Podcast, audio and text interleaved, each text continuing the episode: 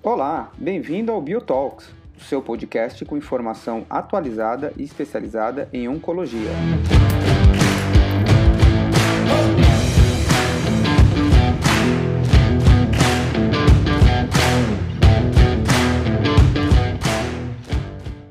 Todos, em mais uma edição do BioTalks. Esse é um BioTalks um pouquinho diferente. A nossa ideia hoje vai ser falar um pouquinho sobre uh, os desafios de estudar fora da sua cidade é, natal. E o tema do nosso Biotalks hoje é Fiz residência fora da minha cidade e agora? Devo voltar? É, pra, antes de apresentar os nossos convidados, que foram selecionados especificamente para esse tema, eu queria colocar um pouquinho a residência médica no Brasil e oncologia clínica em números. Então, os números de 2019, uh, uh, na residência médica completou 75 anos no Brasil no ano de 2019. O mais incrível é que ela começou com a residência de ortopedia no HC aqui em São Paulo, no Sol das Clínicas, em 1944. Hoje são 56.255 vagas de residência, sendo que só 40.333 estão ocupadas. Então tem uma ociosidade aí em torno de 29%.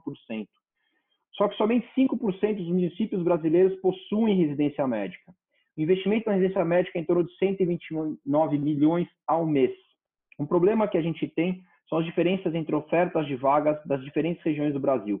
A gente sabe que, não diferente da divisão de é, oferta de médicos, a região norte tem a menor oferta de vagas de residência, tem a maior ociosidade e tem o menor financiamento, sendo que o Sudeste tem 58% dos residentes do Brasil. Quando a gente coloca isso num mapa, é incrível. A gente vê os pontinhos de, de, de vagas ou eventualmente de hospitais, a gente vê uma concentração muito grande no Sudeste, depois é, Sul e Centro-Oeste.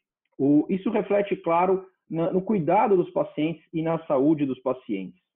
O, o, são, na região sudeste, São Paulo, Minas e Rio são os principais estados que acabam tendo uh, essas vagas de residência.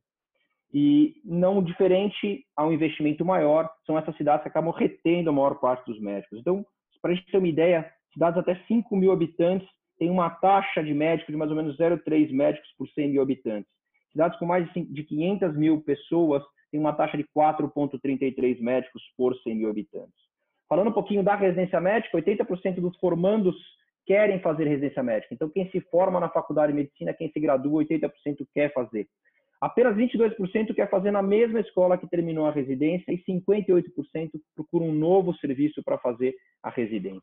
A clínica médica, que é um pré-requisito para oncologia clínica, ela tem uh, eh, 56% dos residentes de maneira geral. Então, é a residência médica que mais tem residentes como um todo. E a oncologia, que a gente vai falar hoje, faz parte só de 0,9% dos residentes de todo o Brasil. Dessas vagas, 85% delas estão no Sudeste e no Sul. Quando, quando o, o, o residente se forma tem uma pesquisa muito interessante, esses dados todos eu estou tirando aqui do Conselho Nacional dos Secretários de Saúde, o CONAS, e de uma pesquisa de demografia médica em 2018. 44% dos residentes, quando se formam, querem ficar na cidade que nasceu, 20% aonde se formou, 12% aonde fez a residência. Em termos de onde os residentes gostariam de trabalhar, 79% gostariam de trabalhar em hospitais, 50% em consultórios particulares, 45% em clínicas. Veja, esses números não somam 100% porque as pessoas podem, eventualmente, nesse caso aqui, escolher mais de um, de um local de trabalho. Em relação a tipo de salário, né, aquela segurança, 34% dos residentes querem um salário mensal, uma segurança, e 33% quer isto, algum salário é, é, fixo mais algum outro meio de ganho. Isso aqui a gente está falando de maneira geral. Como é que é na oncologia? 3.583 especialistas, são 1,73 especialistas oncologistas por 100 mil habitantes, 57% são homens, 43% são mulheres. A idade média da nossa especialidade é 44 anos. 46% de nós estamos no Sudeste, 21% no Sul, 18% no Nordeste, 9% no Centro-Oeste e 4% no Norte. Depois dessa introdução longa e pensando nos desafios né, dos residentes nessa escolha, fico, volto, para onde eu vou, e para tentar entender um pouquinho como a gente pode escolher o que é melhor para o nosso futuro, eu tenho o prazer de conversar com, com dois brilhantes oncologistas, ou uma quase oncologista. Então, eu vou estar com meu colega Fernando Nunes. É, o Fernando Nunes é oncologista clínico na Clion, em Salvador, é ex-presidente da SBOC, da Regional Bahia, é, e é o atual secretário do time do ACOG-GU. Ele nasceu em Salvador, fez a faculdade em Salvador, e aí veio para São Paulo fazer a residência em clínica médica e depois a residência feita de oncologia clínica no Hospital Albert Einstein. Eu tenho o prazer de contar com uma R3, uma das nossas, porque eu posso dizer todos, residentes mais brilhantes do hospital, Fernanda Tolentino. É, a Fernanda nasceu em Brasília, fez faculdade de clínica médica lá, hoje ela é R3 de oncologia do Einstein. Ela é uma pessoa brilhante que, se não ficar no Einstein, para onde ele escolher ir, eu tenho certeza que é, quem contratar a Fernanda vai estar tá adquirindo aí um peso importante na clínica pelo conhecimento técnico e o quanto ela agrega ao serviço, o engajamento e o cuidado aos pacientes. Não quero me enrolar mais, então eu quero começar aqui. Eu queria que o Fernando começasse a falar para mim um pouquinho sobre os desafios que ele sentiu nessa vinda para São Paulo é, e se valeu a pena ou não estudar em outra cidade, o que, que ele tem de prós e contras sobre isso. Olá, pessoal. É, André, obrigado pelo convite, obrigado pelas palavras. Você é um amigo querido, como você acabou de falar também, parceria de longa data. Vamos lá, os desafios é, são muitos, né? Você sair de sua cidade, na maioria das vezes coincide é, a saída da sua cidade natal para você fazer clínica, por exemplo, coincide também você sair da sua do, do seu ambiente familiar, né? Às vezes muitos muitos de nós morávamos com nossos pais nesse momento e ao sair para uma cidade como São Paulo, né, onde você está sozinho, né, começando uma vida completamente nova, independente, é, isso é um desafio muito grande no início, mas São Paulo, e eu acho que com outras cidades é, grandes que atraem é, estudantes, é, são também bem acolhedoras. É, eu acho que existe pontos super positivos de você sair de sua casa, como eu falei, você cria uma independência, você tem um foco maior no estudo, você faz uma mega rede de network talvez o hoje eu conheço conheça oncologistas do Brasil inteiro isso isso obviamente se deveu em grande parte a estar em São Paulo que é o grande centro hoje né é, grandes amigos né até hoje é, um dos maiores amigos é, são de São Paulo como você André dentre outros. É, enfim eu acho que os pontos positivos superam em muitos pontos negativos. É, obviamente que é, os primeiros seis a 12 meses né, fora dessa cidade é, é angustiante. Né? Você não tem mais o conforto, ligar para o pai, ligar para a mãe. Olha, me ajuda com isso, me ajuda com isso. Ou então, é, um amigo mais próximo é você. E isso faz você crescer. Tá? Então, assim, eu acho que, na minha concepção, os pontos positivos superam em muitos pontos negativos. Fernanda, fala um pouquinho. Se você acha que esses desafios se perpetuam hoje em dia, você tem uma certa diferença aí de tempo. E, e o que, que você acha? Qual é a sua opinião dessas dificuldades? Quais são as vantagens de estar em São Paulo? Quais são as preocupações de estar longe? É, como é que você enxerga isso? É, eu acredito que as dificuldades não mudaram muito em relação ao que o doutor Fernando Nunes acabou de pontuar. Eu acho que os principais aspectos que pesam na hora de você decidir é realmente você sair de casa, geralmente você deixa famílias, família, amigos e no meu caso, por exemplo, que fiz todo o restante faculdade em Brasília, é, residência de clínica médica em Brasília e vim para cá apenas na oncologia, você vai criando já uma trajetória de, de trabalho e aí você rompe isso, querendo ou não. Mas como o doutor Fernando Nunes pontuou bem, é, por outro lado, você também começa a criar uma nova rede de pessoas que você começa a conhecer, que vão ser muito mais importantes para sua nova é, carreira agora. E além disso, o, eu acho que você escolher um, um bom centro para você fazer residência e você ir com esse objetivo, a, as vantagens são muito maiores do que as desvantagens. Eu acho que essa questão de distância, de saudade, a gente vai tentando ponderar e aí o conhecimento e amadurecimento que a saída de casa agrega, eu acho que as vantagens ainda são maiores, porque não é só o amadurecimento é, no, em termos técnicos e científicos, é o amadurecimento pessoal também. Então, eu acho que são tem, a gente hoje em dia tem mais vantagens do que desvantagens, mas isso é muito pessoal do que cada um tem de objetivo para a sua vida. Legal. Você, você falou um pouquinho sobre as vantagens e desvantagens de vir a São Paulo. E aí eu pergunto em relação ao pensamento de volta para você, Fernanda. Como é que é então? Mas é, você pensa em voltar? Que momento você pensa em voltar? Quando você vem, você já, já quer se voltar? É, quais são as dificuldades em termos de adaptação, até mesmo na cidade, né, na violência e tal? Então, quanto isso tudo vai pesar no seu, na sua decisão? E se essa decisão de voltar ou não, ela precisa estar na cabeça do residente desde o início da residência ou não? Você pode vir, deixar acontecer? Ou pelo menos como é que você enxerga esse, esse papel de pensar na volta?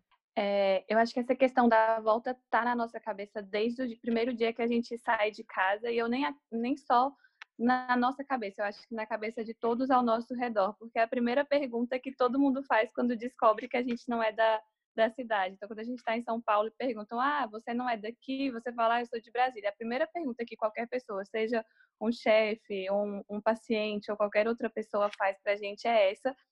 E eu acho que essa decisão de voltar ou não é muito importante que a pessoa é, tome essa decisão o quanto antes. Eu acho que isso não pode se tornar uma coisa angustiante para a pessoa, mas o quanto antes ela tiver o conhecimento se ela quer voltar ou não, fica mais fácil ela traçar o plano dela de carreira, porque se ela imagina que quer voltar, ela tem que manter contatos, ela tem que fazer é, manter alguns vínculos na cidade natal, mas ao mesmo tempo, se ela pensa em ficar, ela tem que começar a ampliar as possibilidades dela na cidade que ela está naquele local. Então, a decisão de voltar, eu acho que ela, o quanto mais precoce, mais favorece o, o residente mas não acho que isso pode ser uma angústia. Eu estou vivendo isso agora.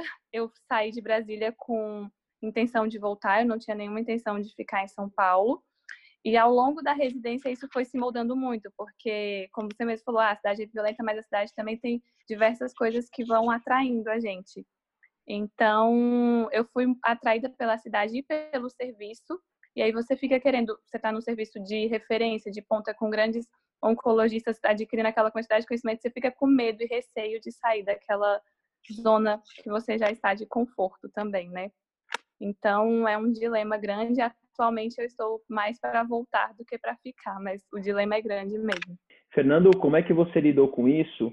E conta como é que você, até para ajudar a Fernanda e todos os residentes talvez vão ouvir, e, e acho que esse podcast ele vai servir não só para os residentes, como talvez para os recém-formados que ainda estão eventualmente no seu serviço e não tomar a decisão de voltar ou não, né? Quais são os prós e os contras de você passar um tempo? A gente comentou, você ficou um período em São Paulo depois de formado. Conta um pouquinho e conta o que você fez, Fernando, em termos de, de estratégia para ancorar uma volta bem. Você está muito bem hoje em Salvador. Como é que foi isso? Ajuda os residentes a, a fazer esse planejamento.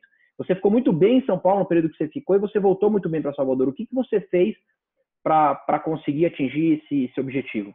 É, é importante ficar claro que esse pensamento de ir e vir perpetuou na minha cabeça por, desde o primeiro dia que eu cheguei em São Paulo. É, acho que os primeiros seis a doze meses, como eu falei, a vontade era enorme de voltar para Salvador. Né?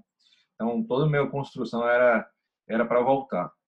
Mas aí, como a Fernanda falou, a cidade também vai te conquistando, o, o modus operandi da cidade, o profissionalismo, né, as, as conquistas que você vai tendo, o network se amplia é, e acaba São Paulo te seduzindo, né? É, então, assim, não, na minha cabeça eu tive momentos que eu falei, eu vou ficar, não vou voltar nunca mais. E, sei lá, o mês seguinte, fala, não, não deu, aconteceu isso no serviço, quero voltar. Então, isso é, é super natural. Eu acho que quem está passando por somente o fim da residência, é, de sentir isso, né? Como vai ser minha adaptação? Como vai ser meu contrato, né? Vou ganhar bem onde eu vou? Vou, vou continuar ganhando, ganhando aqui em São Paulo ou no Rio ou qualquer outro lugar? Então, é, é, são, são dúvidas muito importantes. Durante minha residência de clínica, minha vontade ainda era de voltar, eu mantive contatos, mantinha é, discussões, reuniões em Salvador. Mas quando eu fui para oncologia, é, me encantei com o serviço do Einstein, um serviço completamente diferente de qualquer outro lugar do, do, do, Brasil, inclusive de São Paulo mesmo. É muito raro você ver um serviço como esse. Na minha época, só tinha Sírio e Einstein nesse padrão. Hoje você já tem uma série de outros hospitais, né? A BP Mirante, dentre outros. é, que, tra é, que traz também uma qualidade de serviço importante. Mas quando eu estava aí, se eu não me engano, André, eu acho que era só mesmo um, um, um premium, é, um serviço premium, era realmente era o Einstein City. E me encantei com o hospital. E naquele momento de que eu comecei a residência do Einstein, eu não via possibilidade alguma de voltar para Salvador. Passei todo o período da residência com esse intuito, agregando, participando de reuniões, é, ampliando amizades. É, inicialmente eram contatos que eram apenas científicos, que depois se tornaram realmente amigos. É, e por aí vai. Mas, assim, ao fim da residência, uma série de situações começam a, acontecer. Um é um assédio de determinados serviços para, para o seu trabalho, né? Se você manter um contato na sua, se você tem intenção de voltar, é importante que você mantenha um contato, né?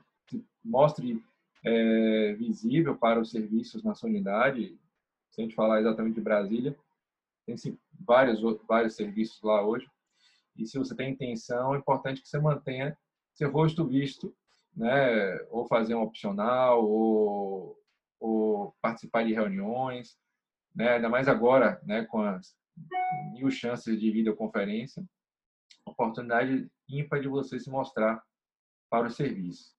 Mas a minha ideia de voltar, ela surgiu de, realmente depois de dois anos, assim que eu concluí a, a agência do, eu estava concluindo a agência do Einstein, eu recebi, eu não tinha recebido propostas de Salvador, tinha, tinha um contato ou outro, mas tinha recebido duas propostas em São Paulo. E acabei optando por ficar no, no serviço do Einstein. Fiquei como preceptor logo depois que o Andrei saiu.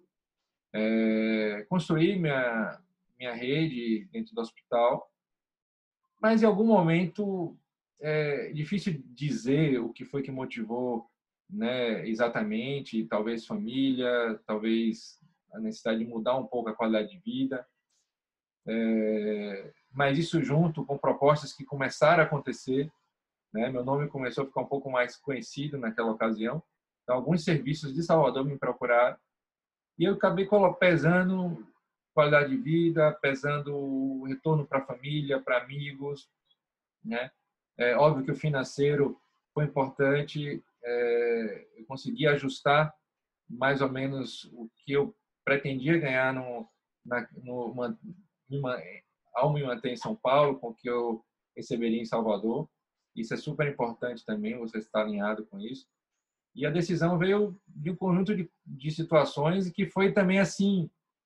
Vou te falar, foi um, a decisão foi no final de semana. É, me ligaram, eu falei, ó, não vou. Aí o outro ligou, aí eu falei, olha, só vou se for pro X. Vou. Aí, eu, aí a pessoa falou, tá bom, pode vir. Aí eu falei, eu vou aqui, então. Cara, foi assim, foi um negócio assim que surreal. E depois que eu vim, não sei se eu posso já entrar nisso agora, André. É, você conta a chegada, porque eu queria falar uma coisa de decisão antes aqui, rapidinho, até para a gente evoluir um pouco, mas até é importante você colocar. É, e eu ia aproveitar e te perguntar, Fernando, porque isso pode passar na cabeça de muitos dos residentes. A gente fala de família, fala de amigo, fala de uma série de vínculos. Você conheceu a tua esposa atual em São Paulo.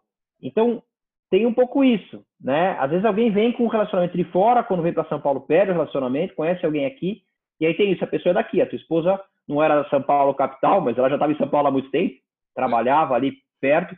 Como é que foi convencer? Acho que esse é outro ponto, né? Porque às vezes todo o resto te leva para ir voltar para sua cidade natal, mas a pessoa que você conheceu de repente não quer. Você não. Você deu opção para ela escolher, você amarrou, ele falou vamos junto, foi uma decisão compartilhada, ela também queria. Falar rapidamente sobre isso para a gente poder até avançar os pontos, mas acho que esse também é um ponto bem, bem importante para o residente estar numa fase né, de, de mudança e tal. Cara, isso foi incrível porque eu estava solteiro naquela época, minha ex era de Salvador e com certeza ela ia querer voltar, né? E aí eu acabei conhecendo a, a minha esposa atual no Einstein, né? E provavelmente, né, ela por ser paulista, ia querer que eu ficasse no serviço. Mas quando apareceu a oportunidade de ir, ela foi a primeira e falou: "Eu vou também" é, nesse momento, eu, eu imaginei, poxa, imagina se ela for para lá e se frustrar e depois vai, querer, vai, me, vai me encher para querer voltar para cá. Então, eu tive que articular a ida dela também. Então, não foi só a minha ida. Então foi, eu tive que azeitar, como falam bem em Salvador, né? talvez o caso do, do Dendê, né? Eu tive que azeitar a ida dela também para lá, deixar num momento confortável. Então, quando eu propus a minha meu, meu aceito financeiro, então eu incluí ela também e ela falou: eu vou, né? Tenho muita vontade de morar é, em Salvador e cara, acho que, foi esse também um grande motivo, viu, Andrei? É, se, se Janice naquela, naquela ocasião falasse, não, não vou, minha família é de São Paulo, não quero ir, eu provavelmente também não, não, não, não teria ido, né? Seria, quer dizer, talvez seria um ponto a, a se discutir bastante também. Legal. Uh, você comentou algumas coisas, a Fernanda comentou outras. Eu queria perguntar para a Fernanda se ela consegue pontuar mesmo, e talvez, se ela conseguir falar do mais importante para o menos, se ela lembrar, quais são os pontos que ela fala, bom, eu vou ficar aqui, eu vou para lá. Como é que ela pontua? Então, vou ficar. O que, que ela elenca? Então, vocês falaram, vou dar um exemplo, vocês falaram alguma coisa. É financeiro, é estrutura, é, e assim por diante. O, o que, que vai ser importante para decidir, decidir ficar e ir? E depois, Fernanda, fala para mim, tem peso? Consegue pôr peso nisso? Ah, isso talvez, apesar de ser muito bom, mas pesa um pouco menos. Quais são as preferências? É, eu acho que isso é bem pessoal, né? Eu acho que tem gente que pesa mais para o pessoal, tem gente que pesa mais para o trabalho.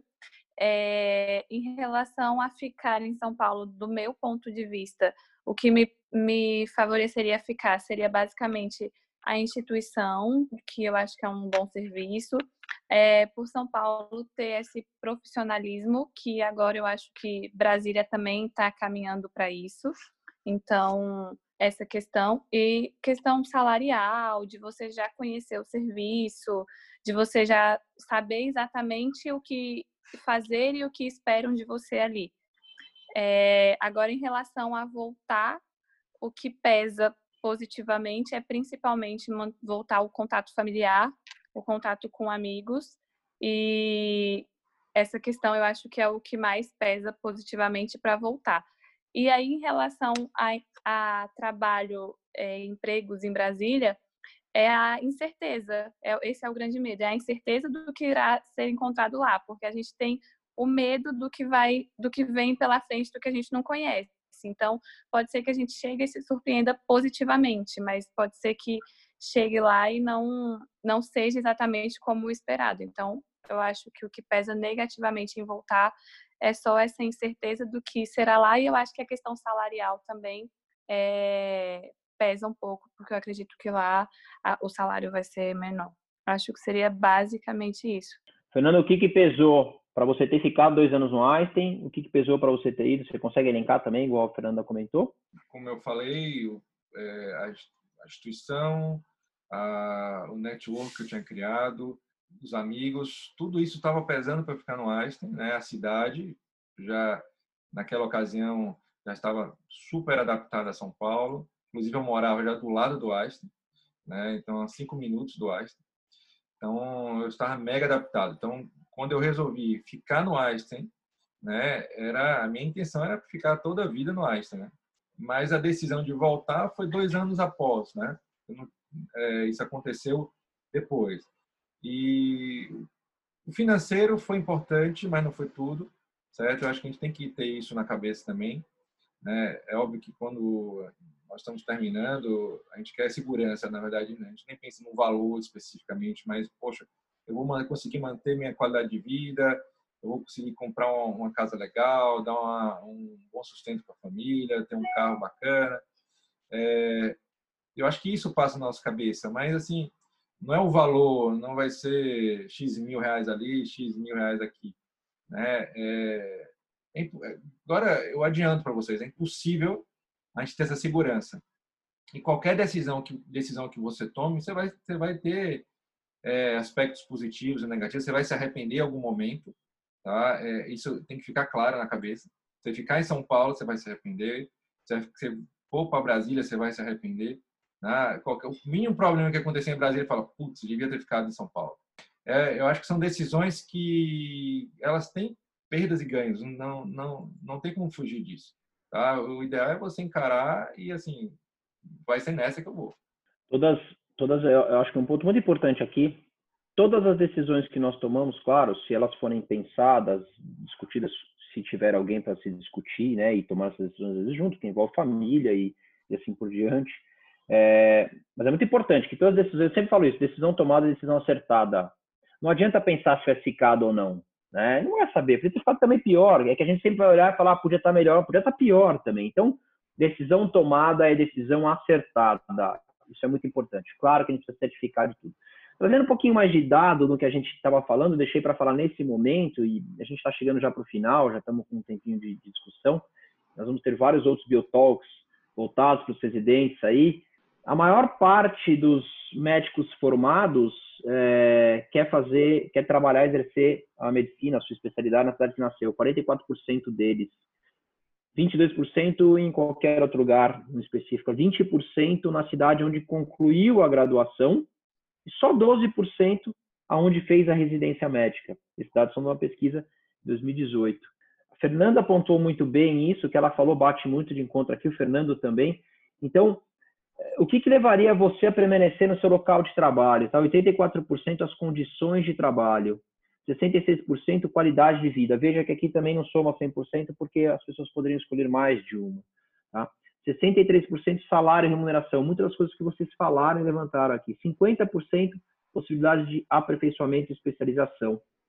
47% um plano de carreira. Isso foi pouco falado aqui. Eu acho que o plano de carreira é muito importante. Eu, eu, queria saber da Fernanda, depois que eu terminar meus números aqui, se ela acha importante plano de carreira e como é que ela enxerga, o que, é o ideal de um plano de carreira, né? 45% ambiente com segurança e sem violência. Isso foi, eu até tentei falar de São Paulo aqui, vocês não ligaram muito, gostaram mais da cidade em si do que da violência aqui. 32% reconhecimento profissional. Mais um pouquinho de números. Uh, o que é mais importante para o exercício satisfatório e gratificante? 83% a capacidade de obter equilíbrio entre profissão e vida pessoal cada vez mais a nossa especialidade é muito mais jovem que outras, os mais jovens eles, eles pesam um pouco isso, né? A qualidade de vida e assim por diante. 64% uma jornada de trabalho flexível. Eu acho que a, a telemedicina vai ajudar um pouco isso. Eu acho que nós estamos numa passagem boa. 43% possibilidade de exercer o ensino. E o que é mais importante para um exercício profissional satisfatório e gratificante, né? Então, 83% entende que a capacidade de obter equilíbrio entre profissão e vida pessoal é muito importante 64% uma jornada de trabalho flexível, 49% competência técnica, 43% exercer ensino. Então, o Fernando ficou lá, né? O Nunes ficou fazendo ensino em São Paulo na época que ele ficou, não que a gente não faça até hoje. 42, quase 43%, contar com um sistema de saúde que dê assistência adequada para os pacientes. Foi citado aqui, né? A importância do, de um hospital de qualidade. A gente gosta disso, é bom. 30% de disponibilidade de recursos para aperfeiçoamento e educação continuada. Um terço ainda quer, tá bem. 25% exercer somente uma especialidade, 16% realizar pesquisa. Infelizmente, isso é muito pouco ainda. E a gente sabe que a pesquisa, você vai fugindo dos grandes centros, elas vão ficando menores. Mas, felizmente, por outro lado, ela tem crescido e melhorado muito. Fernanda, fala um pouquinho do que você espera de plano de carreira. Assim que você falar um pouquinho do que você espera em plano de carreira, eu queria que você fizesse as suas mensagens finais o que, que você pode falar para seus colegas, o que, que você pode dar de dica, o que você pode falar de apreensão. E, e o Fernando também. Depois eu passo direto para ele, ele pode, depois que a Fernanda terminar, também falar as mensagens finais que ele pode dar de dica sobre essa parte. Então, doutor, o que eu espero de plano de carreira, eu acredito que isso é variável entre as residências, mas na oncologia especificamente, que a gente geralmente é, vê grandes grupos, o que eu espero é que a gente, eu vá tendo um, um crescimento progressivo. Então, que inicialmente gente, eu inicie como assistente e que ao longo do tempo eu vá ganhando meu espaço devagarzinho e conquistando meus pacientes e conseguindo ter meu consultório ao longo do tempo. Eu acho que hoje em dia na ONCO não tem muito como a gente fugir disso, principalmente se você estiver num centro um pouco maior. Então, em relação a plano de carreira na oncologia, é isso que eu espero. E que no futuro eu tenha meu consultório com os meus pacientes e consiga fazer o melhor por eles, com não só tecnicamente, mas também todo o lado psicossocial, que eu consiga atender bem a todos. Em relação às mensagens finais, é que eu estou vivendo justamente tudo isso que a gente conversou aqui hoje. É, essa angústia, eu acho que muitos residentes é, passam e ainda vão passar. E como eu falei, desde o primeiro dia que você sai de casa, essa pergunta está na sua cabeça se eu volto ou não, e não só na sua, como de todo mundo ao seu redor. É sempre a primeira coisa que vão te perguntar, e eu acho que isso tudo é muito mutável. Eu acho que a vida vai se moldando e vai levando a gente para onde a gente tem que ir. O importante é cada um botar na balança o que é mais importante, se é você, assim, para si, se é priorizar o lado pessoal, lado profissional e pontuar o que é mais relevante em cada aspecto para você tomar a melhor decisão. E como você mesmo falou, depois que você tomou a decisão, não ficar olhando para trás. Eu acho que sempre vai ter um meio termo que você vai conseguir balancear bem é, essa questão de família e profissão. Então, é tentar achar o que é o, o melhor para cada um. Acho que essa é a minha mensagem final. Acho que isso não pode ser uma angústia. Apesar de, de quando você está vivendo, parecer que nunca vai se resolver e se em algum momento se resolve. O que, que eu poderia falar né, de mensagem final? É, essa angústia é natural, né? todos vão passar é, em algum momento por isso, né? É, então, e como nós falamos ao longo do, desse podcast, vai ter sempre pontos positivos e negativos, vai ter sempre vão ter perdas e ganhos e concordo 100% com o que o André falou. Decisão que você tomar, siga ela, né, e tente fazer é, daquela escolha a melhor. É, algumas situações é importante você definir, para onde você vai, né, cheque a instituição que você vai. É, o plano de carreira é algo novo na oncologia, né? Eu acho que algumas instituições já têm isso bem estabelecido e outras estão em construção. Né? Você saber que você gradativamente você vai ter mais pacientes, é, ter mais penetração no serviço, né? O serviço vai te acolher de uma forma diferente. Isso é importante, né? Se o serviço para onde você vai ele tem uma uma boa reputação, o tratamento com tratamentos éticos. Isso é extremamente importante. Se eu pudesse dar esse conselho, Fernanda, ouça de todo mundo sobre aquele, não ouça só uma, uma só pessoa, tá? Sobre determinado serviço que você vai, você recebeu uma, duas, três propostas de serviços diferentes. É, converse. Eu acho que a conversa é, é, muito boa. Não adianta você conversar com sua pessoa, porque às vezes uma pessoa tem uma, uma posição contrária a determinado serviço, não exatamente por qualidade, mas, mas até por, por disputa de mercado mesmo. Então é importante você ouvir o máximo de pessoas em relação a isso. E uma vez tomada a decisão, vá cair de cabeça. É, os primeiros seis meses de você chegar em qualquer outra cidade, você voltar para Brasília, você vai ver que é, Brasília vai estar diferente do dia que você deixou, tá? É, não, é, não vai ser mais a mesma. Então você vai encontrar é, Primeiro que você está voltando com o costume de São Paulo, né? Está voltando com outra cabeça, outra forma de as pessoas agirem, de pensar. Então, é, é, deixe de lado algumas coisas que, que serão peculiares de uma ou de outra cidade e tente fazer o seu melhor onde você estiver.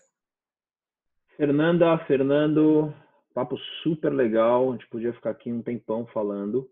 É, eu queria, na verdade, agradecer vocês. Espero que a gente possa trazer um pouco de ajuda aí aos residentes recém-formados que estejam é, na dúvida do que fazer. Com certeza a decisão não sai daqui. É, a gente está tentando só trazer algumas experiências.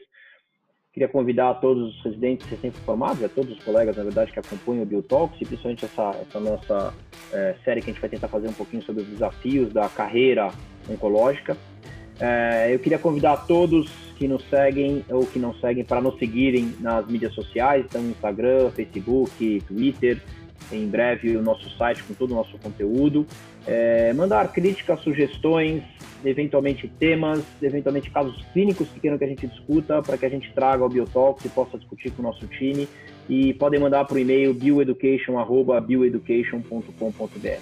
Obrigado, Fernanda. Obrigado, Fernando.